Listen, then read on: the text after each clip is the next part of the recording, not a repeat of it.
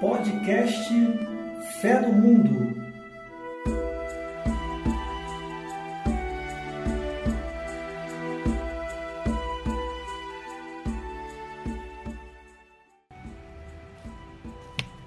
Boa noite, pessoal. Hoje no nosso podcast Fé no Mundo, teremos um papo super interessante com os nossos amigos Érica Assis e Ricardo Adriano, ambos participantes da paróquia São Vicente de Paula, no Rio de Janeiro. A Érica participa do movimento TLC, Treinamento de Liderança Cristã, e é responsável pelo grupo da Perseverança, com os jovens da paróquia. O Ricardo é responsável pelo TLC na paróquia São Vicente de Paulo um grande estudioso que decidiu por sua segunda graduação cursar teologia.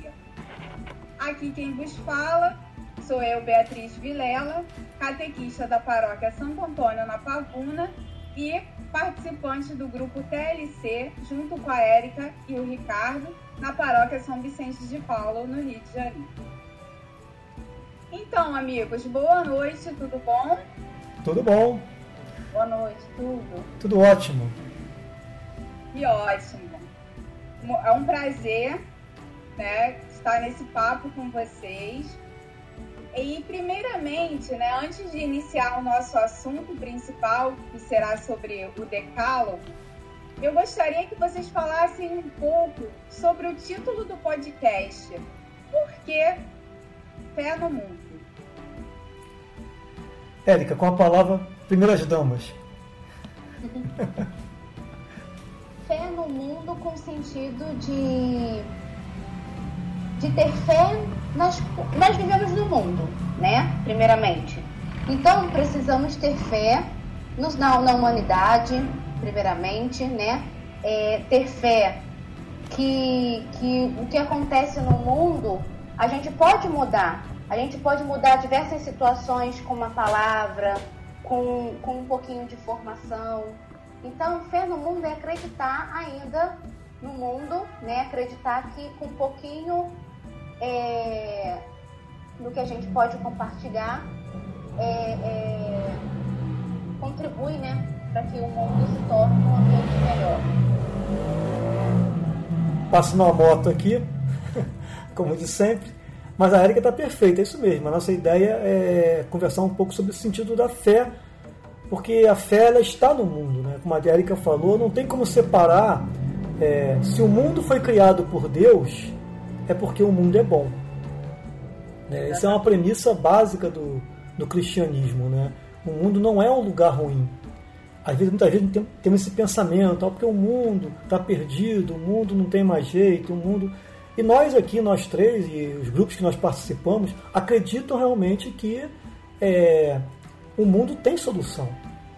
Né? A gente estava conversando há pouco tempo aqui com a Érica no outro, no outro dia sobre a questão do, do, do, da ecologia, o problema da, destruição do mundo, né? o problema ecológico. Né? E por mais que tudo indique que vai ter um, um, um problema sério no futuro, pela nossa fé, nós acreditamos que é possível reverter essa situação. Então a fé no mundo tem esse sentido, tem uma, um sentido de ser uma coisa de a fé estar no mundo e acreditar no mundo, como a Erika falou. Nós acreditamos no mundo. Por isso que nós estamos aqui reunidos para conversar um pouquinho sobre o, o decálogo, no caso, né? com o ponto inicial. Ah, entendi, bem explicado. Realmente, faz todo sentido. Então, vamos falar agora né, sobre o nosso tema principal, que é o decálogo, depois dessa, desse esclarecimento né, do título do podcast, Fé no Mundo. Então, como primeira questão, é, como surgiu biblicamente a ideia do decálogo? Na verdade, o que seria né, o decálogo, esclarecendo para quem está nos ouvindo, né, e em que contexto ele se insere, né? Para que povo ele surgiu, né? Então, que é o decálogo e em qual contexto ele surge?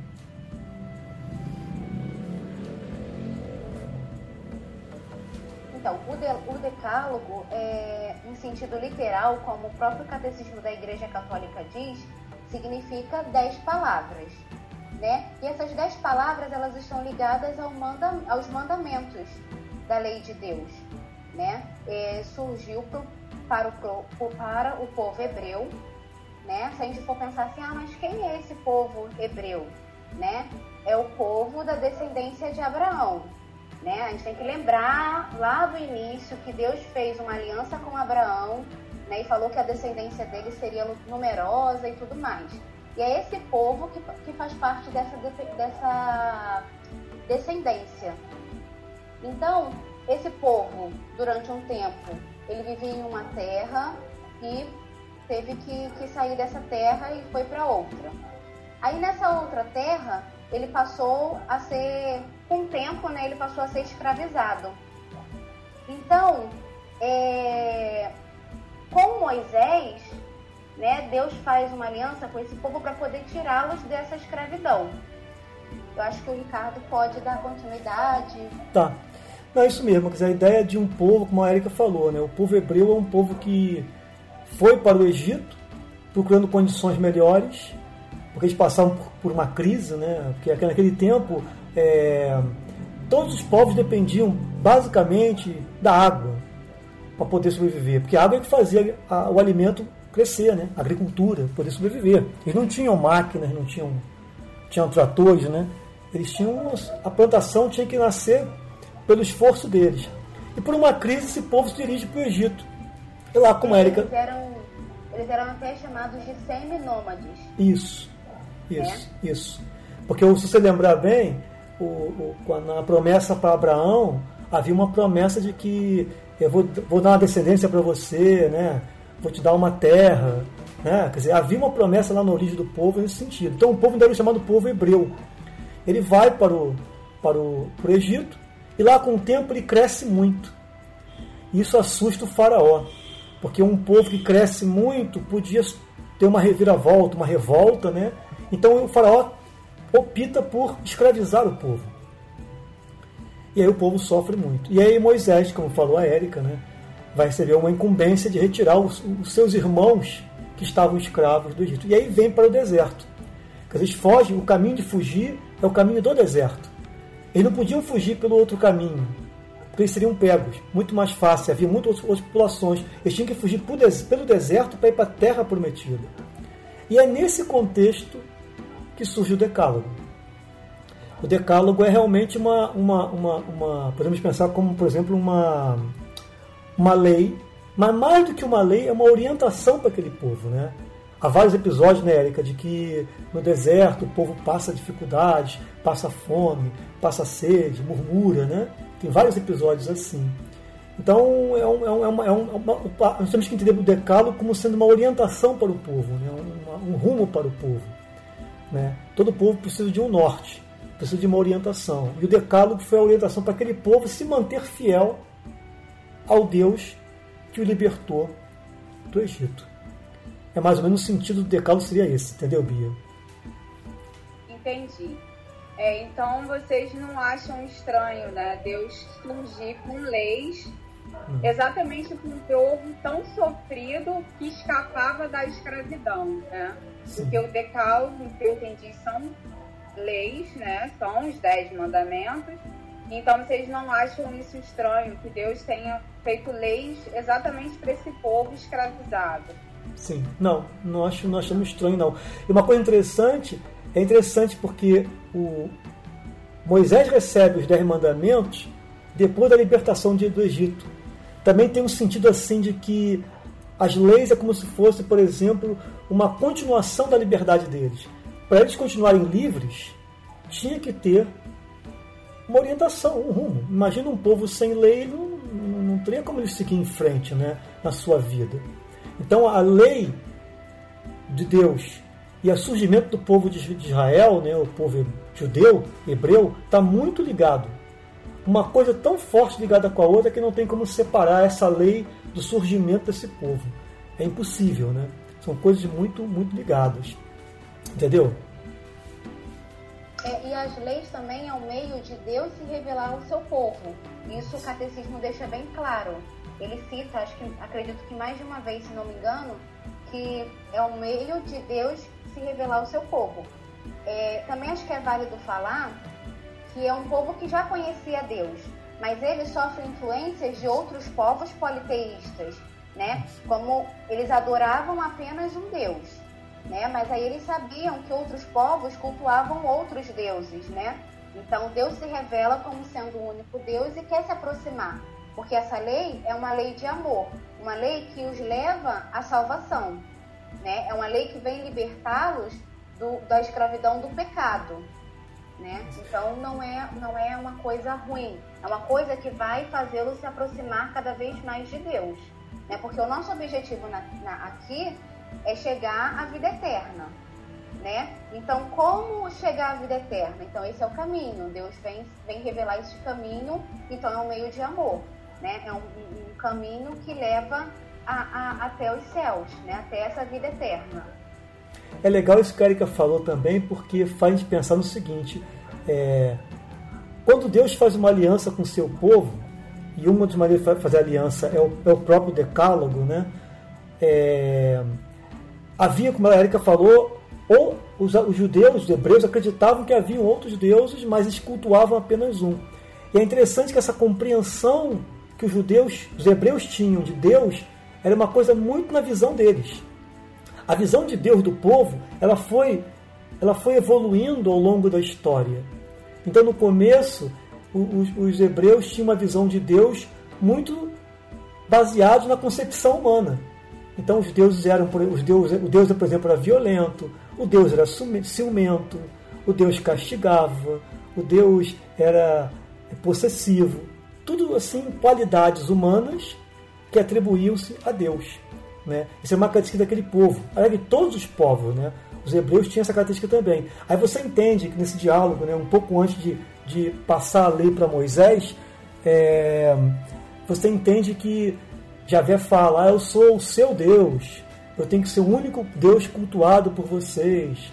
Né? Eu não admito outros deuses. Tem uma, tem uma espécie de um ciúmes, né? Parece que Deus tem ciúmes, mas na verdade, na verdade, é a concepção humana sobre Deus. Não é o Deus. Mais tarde, Deus vai se revelar verdadeiramente em Jesus Cristo. Então, por enquanto, é só uma concepção de Deus que as pessoas têm. Né? Isso é uma coisa legal também de se falar. É muito bem falado, Ricardo. Realmente, Deus era visto né, como esse Deus que castigava. E a gente vê essa virada de chave mesmo com Jesus Cristo, né?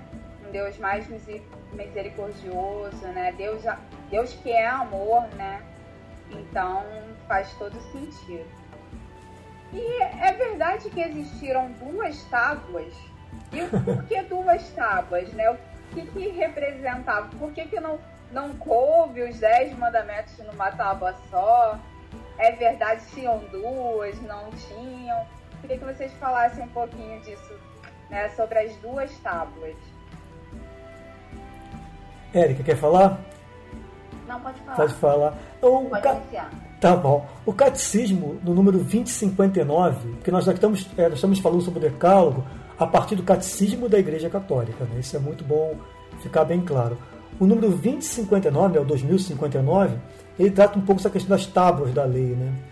É interessante que são duas tábuas, e numa das tábuas tem os três primeiros mandamentos, que são relativos a Deus, e na segunda tábua tem os sete últimos, que é relativo ao, aos homens. Isso traz uma. Até cai no nosso tema do, do, do podcast Fé no Mundo, né? Quer dizer, há uma relação entre. Para atingirmos se, se as leis nos levam à salvação, essa salvação passa pelo amor a Deus e pelo amor aos homens. Como Jesus Cristo mais tarde vai falar muito, muito claramente sobre isso. Então, já no, na, na entrega das tábuas para Moisés, já tem essa presença. Né? Na entrega das leis, perdão, a Moisés, já tem essa presença das duas tábuas: a, o amor a Deus e o amor aos homens. Né? É interessante também lembrar que esse, os sete últimos mandamentos eles podem ser vistos como uma, uma, uma questão ética. Eles não são, na verdade, mandamentos a Deus, vamos dizer assim, diretamente a Deus. Né? Qualquer pessoa, mesmo que não seja crente, ela poderia ou deveria cumprir os sete últimos mandamentos, que são comportamentos éticos. são chamadas leis naturais. Né? Não tem assim por que não cumprir. Qualquer ser humano, independente de crença, deveria cumprir é, não roubar, não matar, não cobiçar a mulher do próximo, né? etc. Né? Então, não, isso é uma coisa interessante que a gente tem que, que lembrar também. Tem mais alguma coisa, Érica, sobre a questão da tábua que você lembra Sim, aí? sobre a unidade, né? A unidade também é importante a gente falar sobre isso, porque embora a gente pense assim, ah, tem duas tábuas, então são coisas separadas. Não, elas estão em unidades, né? Porque eu não posso honrar o outro, né? Sem bendizer a Deus, como diz no, no, no Catecismo da Igreja Católica. E eu também não posso adorar a Deus e dizer que eu não gosto do homem, que eu não, não coloco, que eu não acredito na humanidade. Né? Então as coisas estão ligadas. Então é importante, embora tenham duas partes, elas estão unidas. Eu não posso dizer que eu amo a Deus, mas eu sou incapaz de ajudar o, irmão que está na rua, né? Que está pedindo ajuda. É claro, né? Nessa aí ajudando todo mundo, mas é ter um olhar misericordioso, saber pensar, né? O que, que eu posso fazer de diferente para que aquela situação daquele meu irmão que está na rua, daquele meu irmão que passa dificuldade, mudar. Né? A gente também tem que ter essa visão de humanidade, acolher o outro, né? a fé no mundo, a fé nas pessoas, a fé de que as coisas podem mudar. Né? E a gente precisa fazer com que as coisas mudem. Muitas vezes a gente pensa só que o outro deva fazer, mas a gente vai a gente tem que pensar o que, que eu sou capaz nas minhas limitações. Será que eu sou capaz de algo? Com certeza sim, né? Então é importante frisar essa unidade do, do decálogo, né, que estão unidos. Tem mais uma questão que a Erika falou, me lembrou de outro fato também. As duas, se uma tábua é para Deus e uma outra tábua é para os homens, próximo, aí nós temos que entender como é que o povo daquela época, o povo hebreu, imaginava o próximo. Quem era o próximo do hebreu ou do judeu? Era o outro hebreu, o outro judeu. A concepção de próximo é, é, é, era aquele que era da mesma raça que eu. Então, é muito limitada, né? Muito limitada. Jesus depois vai ampliar esse próximo, né? Que é quando ele fala lá, né? Quem é o teu próximo? Aí ele conta aquela parábola lá do bom samaritano. Na verdade, ele amplia, porque o samaritano nunca poderia ser o próximo do judeu. Porque o judeu tinha um problema com os samaritanos. Mas na concepção desta época, na época do Decálogo, o povo hebreu tinha uma concepção de próximo como sendo aqueles que eram de seu próprio própria raça. Então fazer o bem era fazer o bem a quem caminhava com você. Se a pessoa sofria e não era do teu grupo, então não era o teu próximo. Essa era a concepção que eles tinham de próximo. Né? É... Outra coisa interessante a gente falar aqui quando fala da lei é que temos que ver que a lei ela é uma, é uma resposta, também pode ser vista como uma resposta do ser humano a Deus. Né? Deus propõe uma coisa para a gente cabe a nós darmos uma resposta a Deus. A resposta que nós damos a Deus é através da lei. Para o hebreu, pelo, pelo, pelo caminho do decálogo. Respeitar o decálogo seria então uma resposta a Deus. Né? Deus te tira do Egito, da escravidão. Você volta e meia no deserto quer perder o caminho. Um murmura contra o outro, um briga com o outro, passa fome reclama, falta comida reclama, falta água reclama. Aí Deus dá uma lei. A cumprir a lei seria o retorno, seria a resposta que o povo daria a Deus. Uma resposta: sim, eu estou com você, vamos caminhar juntos. Então Deus sempre refaz essa aliança com o povo ao longo da história. Isso é uma coisa também fica legal de, quando fala em decálogo, a gente lembrar um pouco da questão da aliança, entendeu, Bia? Entendi. Faz todo sentido. É, e lembrar também que era um, um povo que, que vivia uma teocracia, né? E esse povo seguia os mandamentos né, de Deus como se fosse a lei civil para eles, né?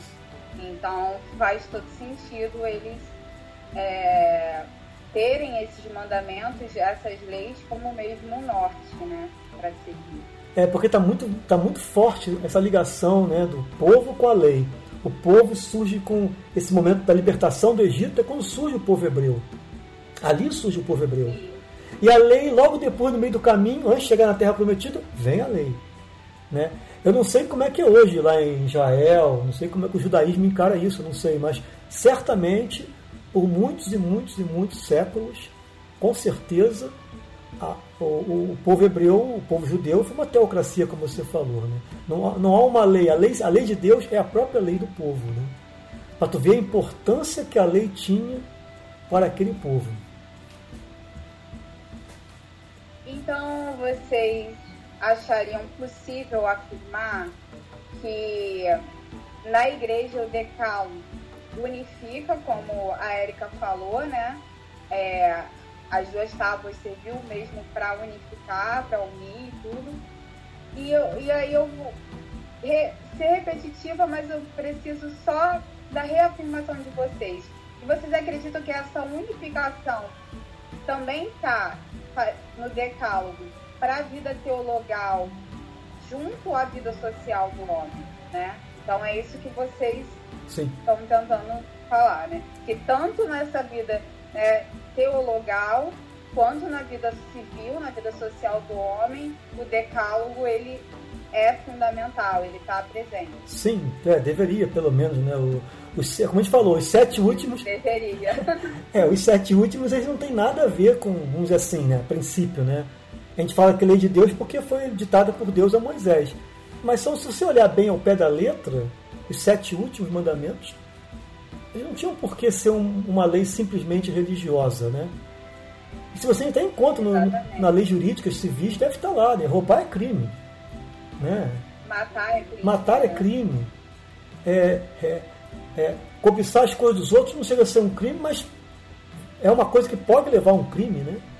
Quantas pessoas que roubam porque são influenciadas pelo, pelos meios de comunicação, pelos comerciais, a terem aquele tênis, né? a ter aquele relógio, a ter aquele celular, não tem, e aí vão, são motivadas praticamente a roubar para ter aquilo. Então, essa cobiça também tem um, uma questão ali perigosa. Né?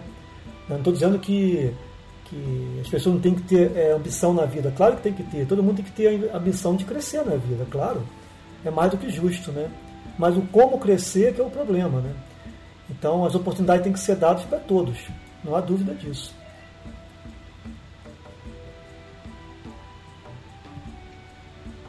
É, então a gente partindo né, para uma terceira pergunta aqui. Lógico que foram várias perguntas, me desculpem, mas né, acabei. mas, na opinião de vocês, porque no catecismo da Igreja Católica os dez mandamentos, né, o decálogo, ele começam, eles começam a ser explicados através da passagem bíblica do jovem rico, né, que a gente pode encontrar em Mateus capítulo 22, versículo de 34 a 40. Então, qual o sentido dessa passagem no contexto do decálogo, na visão de vocês? E da, do, é, perante ao catecismo da Igreja Católica? Então, o jovem rico, ele pergunta a Jesus, né? É, como... Como devo fazer para alcançar a vida eterna, né? Isso, isso. O que, que podemos fazer para poder alcançar a vida eterna? Então, Jesus vem, como uma, vem com uma resposta, né? Porque, como eu até disse lá no início, o objetivo é alcançar a vida eterna. É a gente saber que aqui estamos só de passagem e algo melhor para nós junto a Deus, né, junto a Jesus, a Nossa Senhora, né, tudo aquilo que a gente acredita. Então ele fala, é, o que, que, eu preciso fazer? Né? Pede uma orientação a Jesus. E Jesus vem e, e, e responde a ele, né, para poder ele reconhecer a Deus como sendo o único bom, né, o, aquele que faz o bem, né, ele pede primeiramente para que reconheça a Deus como uma como um, um, único bom. E também pede para que eles sigam, que eles sigam os mandamentos. Isso, né, como até a gente foi, foi falado no início, é o caminho que nos leva à salvação. Né? Então, a, a passagem do jovem rico é, é meio que a, a, a, indagação que a gente faz enquanto cristãos. Né? Que, qual é o sentido de continuar na igreja? Qual é o sentido de seguir as leis? Né? Qual o sentido de ser uma pessoa boa, de ser uma pessoa mais humana? que sentido é esse? Nós cristãos, cristãos é, acreditamos na vida eterna. Né? Então, a nossa, o nosso objetivo é chegar e conhecer a Deus face a face. E Jesus vem mostrar o caminho. Ele não só vem mostrar, como ele vem ser o caminho, né? Eu sou o caminho, a verdade e a vida. Ninguém vai ao Pai senão por mim. Né? Essas foram as, as palavras de Jesus. Então, quando ele fala isso com o jovem, o jovem, aí ele fala assim, e mais, se você quiser, né? É, se, você, se você busca a perfeição, né? É, dá os seus, se desfaz, né? Os seus bens materiais e siga-me. Né? Isso que, que Jesus também propõe a ele. Você busca a perfeição. Então, seguir os mandamentos, é, amar a Deus, né? ter essa relação, uma relação boa com Deus, acreditar que Deus é bom, é misericordioso e, e, seguir essas leis que, que são, né, como a gente viu, é uma lei natural, né, que a gente precisa ter essa relação com o próximo, né, a gente chega, a gente está caminhando para, para a vida eterna. Mas se a gente quiser a perfeição, a gente precisa se desapegar dos bens materiais, né? Não é que a gente não tenha que ter, como o Ricardo falou agora há pouco, uma ambição. Não é que a gente não tenha que desejar ter uma casa própria, ter um carro, né? Uma coisa para dar conforto para nossa vida. Mas também é importante a gente pensar como algo também para poder ajudar o próximo. Ah, eu quero ter um carro, mas também quando a pessoa precisar, poxa, um carro seria muito bom se meu vizinho precisar, eu posso dar uma ajuda a ele. Né? Pensar não no sentido, ah, vou ter só para mim e, e problema do, do, dos outros. Né? Não, ter no sentido de, de ajudar. Ah, eu vou ter um emprego melhor, eu consigo ter um pouquinho mais de dinheiro. Isso ajuda a complementar a cesta básica daqueles que são menos favorecidos. Né? O pouquinho que eu dou, mas esse pouquinho eu posso fazer com que outros também deem e a gente consiga ajudar muitas pessoas, né? Então, é. seria nesse sentido. O que a Erika falou é legal, porque é interessante, é bem didático, né? O catecismo colocar o jovem rico no começo, porque, por exemplo, toca numa coisa importante que a Erika falou. O amor ao próximo tem que ser algo concreto. Né? Jesus fala, se quer atingir a vida eterna, então cumpre os mandamentos, honra pai e mãe. Isso eu cumpro desde, desde a minha infância. Né? O jovem fala assim, tá bom, que legal. Então agora vai, vende tudo que você tem e dá aos pobres. Então Jesus já está, mais uma vez, como confirmando as duas tábuas lá da, de Moisés. Né? Uma tábua é o amor a Deus, em primeiro lugar, sempre Deus, mas tem uma condição para que esse amor possa realmente ser concreto, pensar no próximo como a Eric colocou ali agora muito bem. Né? Então, e aí também já tem nesse momento, nessa época, nessa época de Jesus, como eu já falei no, um pouco antes, já um outro conceito de próximo. Ele não fala assim, vai, vende tudo e dá ao teu irmão judeu. Não, ele fala, vai, vende tudo e dá ao próximo. O próximo. Mais tarde vão perguntar para Jesus, quem é o próximo? Na verdade, Jesus já sabia que o próximo é todo aquele que precisa. Então, o conceito, novamente, o jovem rico ele é bem, está muito didático, está muito bem colocado no catecismo. Foi assim, para começar a falar do decálogo, colocar essa visão bem bonita. Então, basicamente seria isso, né? Há uma relação, novamente, das duas tábuas no jovem rico, do amor a Deus do amor ao próximo, ao próximo como um conceito mais amplo, e esse amor ao próximo tem que ser uma coisa concreta. Não pode ser uma coisa é, que não seja tocada, né? Não pode ser uma coisa etérea, tem que ser uma coisa real, concreta. Senão não faz sentido, né? É, tanto que Jesus fala mais tarde lá no, na primeira carta de João, né, ele fala que é, quem diz que ama a Deus e não ama, e não, e não ama o seu irmão que está que tá vendo, né, quem ama a Deus que não vê e não, não ama o irmão que vê, é mentiroso. Ele fala claramente, é mentiroso. Então, essas duas tábuas estão muito ligadas. Então, o decálogo é uma coisa, ele é uma visão muito completa da, da, assim, de uma orientação de um caminho que nos leva realmente a Deus. Ótimo. Eu só queria fazer uma correção da minha parte, desculpa. Eu falei que a passagem do, do jovem rico estava em Mateus 22, mas é, foi um equívoco. Está em Mateus 19, versículo de 16 a 22. É, na verdade, em Mateus 22, né, de 34 a 40, a gente vai encontrar a unificação, né? O, mais uma vez eu vou usar a palavra unificar.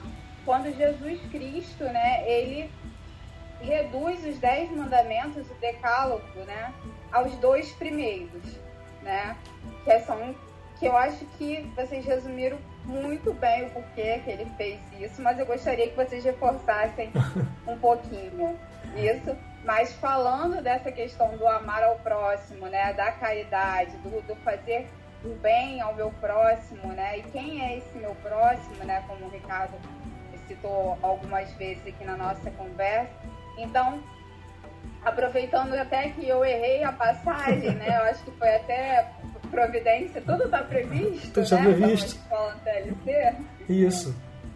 E Mateus 22, Jesus Cristo, ele vai e resume o decálogo nos dois primeiros mandamentos. Então, eu gostaria que vocês falassem um pouquinho sobre isso também.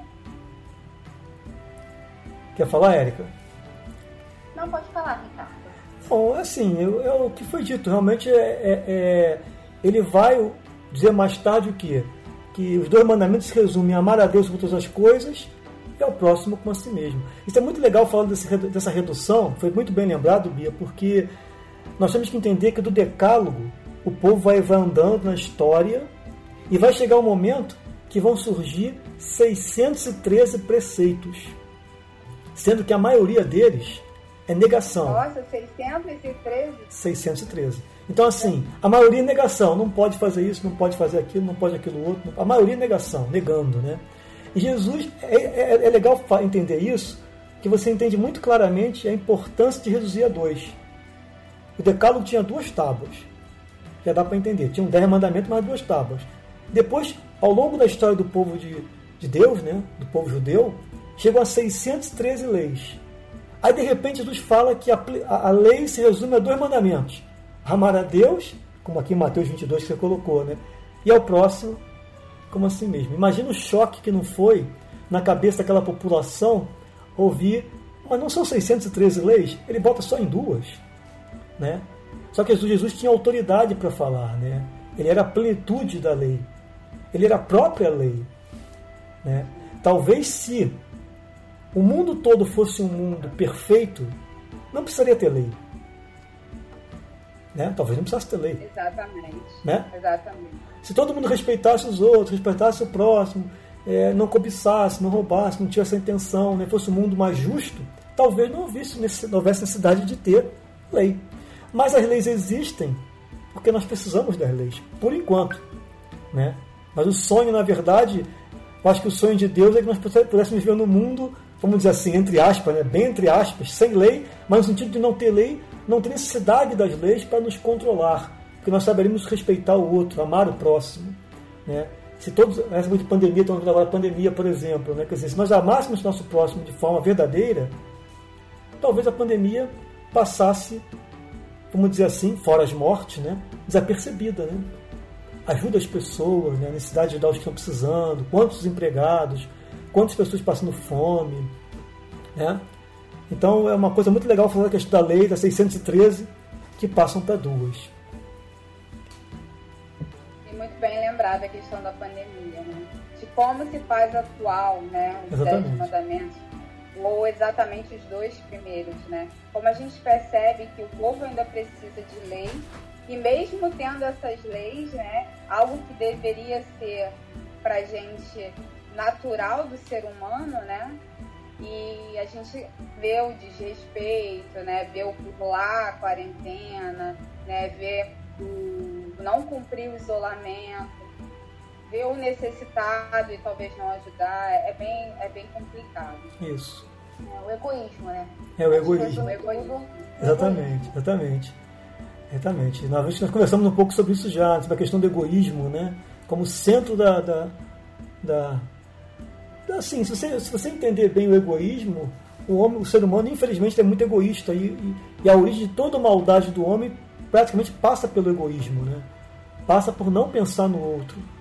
Né? É o que a Erika falou. Você pode ter o desejo de ter alguma coisa melhor, mas o exemplo que ela deu foi muito legal. Você pode ter um carro, ela falou, quem sabe para ajudar o teu vizinho. quando ele precisava para o hospital. Coisa muito comum antigamente, quando as pessoas não tinham todo mundo carro. Quem tinha algum carro, às vezes ajudava a levar o outro no hospital numa emergência, que o outro tinha carro. Né? Ou então você pode ganhar um salário mais melhor, que Eric falou, a poder ajudar mais na bolsa dos pobres, colaborar mais com os pobres. Então veja que é uma visão que não é egoísta. Ela não está pensando somente nela, ela está pensando no outro. É a segunda tábua da lei. Novamente o decálogo está presente. Verdade. Amigos, nosso papo está muito bom. Está muito esclarecedor. Mas a gente, infelizmente, precisa finalizar. Então eu tenho um último questionamento hoje, na verdade. Meu último questionamento hoje. Hoje, é. Gostaria que vocês partilhassem um pouco. Né? A gente falou que o catecismo né, da Igreja Católica ele inicia né, falando sobre a indagação do jovem rico. Mas ele tem um momento em que ele fala sobre o sem mim, né? Ele usa até uma passagem, né, que está em João 15, versículo 5, que é sem mim nada podeis fazer. Então, gostaria que vocês falassem um pouco dessa associação dos dez mandamentos com o sem mim, né? Com a passagem sem mim. Né? Que é, sem mim nada podeis fazer.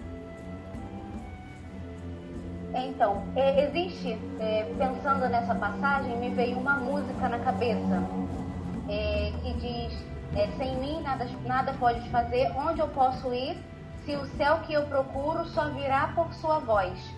Né? E essa voz é a voz dos mandamentos, porque seguindo a eles a gente chega à plenitude, a gente chega a esse céu que a gente procura, esse céu que nós almejamos. Né? E esse céu que nos é apresentado por Jesus, né? Quando ele vem falar sobre o anúncio do reino, né? Ele vem anunciar esse céu pra gente, né? Um céu onde não vai ter mais dor, onde não vai ter mais choros, né? Então é esse céu que a gente procura e é seguindo os mandamentos a gente vai o quê? Se preparar para viver esta, esta relação que a gente sempre desejou, que, que agora mesmo a gente falou, que a gente deseja, né? Se todo mundo, se, se a gente é, vivesse realmente a humanidade, se a gente seguisse realmente os mandamentos, né, que é a lei natural, como o mundo não seria melhor, né? A gente chegou aqui a, a pensar sobre isso. Como o mundo não seria diferente, né? E, e essa diferença, é, esse mundo que a gente quer diferente, a gente vai, a gente vai alcançar quando chegar na eternidade. Mas para isso a gente tem que se preparar. Então, Deus é tão misericordioso que nos ajuda. Ele vem e fala: é assim, vamos, eu te ajudo, eu estou com você. Né? A gente não pode, é, a gente não pode é, pensar que é vai e pronto, é, aqui está aqui, você se vira. Isso. Não, é estar com Cristo, estar em Deus, né? Então esse esse sem mim, né, a passagem do sem mim é acreditar em Deus, estar com ele, porque com ele a gente consegue dar esses passos, mesmo que sejam lentos, né? Porque a gente não fala como se fosse uma coisa tão fácil, porque somos humanos, somos seres falhos, né? Erramos, mas erramos e queremos acertar. E é nesses acertos que Jesus vai estar conosco e vai nos ajudar a caminhar, vai nos orientar, mas é preciso a gente acreditar que Jesus está conosco, que Ele é Deus e que Ele quer a nossa salvação. Né? Então a gente caminha com Cristo com base na nossa fé. Né? Então, se a gente não acredita que Deus está conosco, que Deus vai nos ajudar a passar por todos os momentos de tribulação, né? Que Ele é um Deus misericordioso, que mesmo a gente, como seres falhos, né? Como seres incapazes, como seres egoístas que somos, né? A gente consegue aos poucos entender que é importante a gente a cada dia buscar buscarmos né ser mais humanos né ser procurar é, é, viver a, a, os mandamentos que se referem ao outro, porque amando o outro, eu amo também a Deus. É amando a Deus que também consigo amar ao outro, né? Então, ainda a gente consegue ver essa, essa ligação dos mandamentos e essa importância de acreditar que Cristo precisa estar conosco para que a gente consiga alcançar o nosso objetivo enquanto cristãos, né, de chegar na vida eterna. Só, só para localizar as pessoas que estão nos ouvindo, nós tratamos hoje aqui basicamente da introdução da segunda sessão. É nem do capítulo 1, é da introdução. E nessa introdução, como a Bia colocou, ela começa com a, com a parábola do jovem rico, né, a passagem de parábola, não, a passagem do jovem rico, e termina com essa passagem do sem mim. Como a Eric colocou, é muito didático, porque fica muito claro o seguinte: se nessa introdução ele apresenta o catecismo para gente, o decálogo né, para gente, ele coloca no final dizendo o seguinte: sem Deus não conseguiremos. Porque, como Eric colocou, o próprio Deus sabe que nós somos limitados. Então, sem mim, nada podeis fazer. Então, Deus já, o catecismo da igreja foi muito sábia, né? Ela colocou essa montagem aqui, não foi à toa. O catecismo não surge de uma forma assim, isso é muito pensado, muito estudado, né? Então, colocar o jovem rico ali no começo e colocar aqui nesse, no fim da introdução, o sem mim, indica o seguinte: sem ele, nós não vamos conseguir cumprir essas leis que nos foram dadas. Entendeu, Bia? Então, basicamente, seria isso. Entendi, perfeito, Bia. Olha, muito obrigada. Vocês querem colocar mais alguma coisa, falar mais alguma coisa? Não, eu queria só, eu sabia deixar assim claro, acho que eu e a Eric também pode falar, nós estamos começando esse projeto e nós queremos percorrer todo o decálogo, né? Hoje foi só uma introdução, então a gente pensa nos próximos episódios conversar um pouco parte por parte, seguindo o catecismo da Igreja Católica. Então fica o convite. Já dou, aproveito e deixo minha boa noite para todos. Pedi para também deixar a boa noite dela, depois você faz o fechamento aí. Então deixo boa noite para todos, é, que possam ter gostado, que possam compartilhar com as pessoas. E vamos ver se a gente consegue dar prosseguimento nesse projeto tão bonito, né? Sim, boa noite, boa noite a todos. É... E que assistam os próximos, aos próximos que com certeza virão. Né? Então até um próximo. Meu agradecimento novamente, meu muito obrigado pelo convite de estar participando com vocês. Foi muito esclarecedor, como eu já disse. E que venham os próximos capítulos, né? É. Do Decálogo.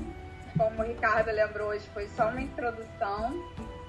E até, galerinha, boa noite que está ouvindo. Até o nosso próximo papo no podcast Fé no Mundo.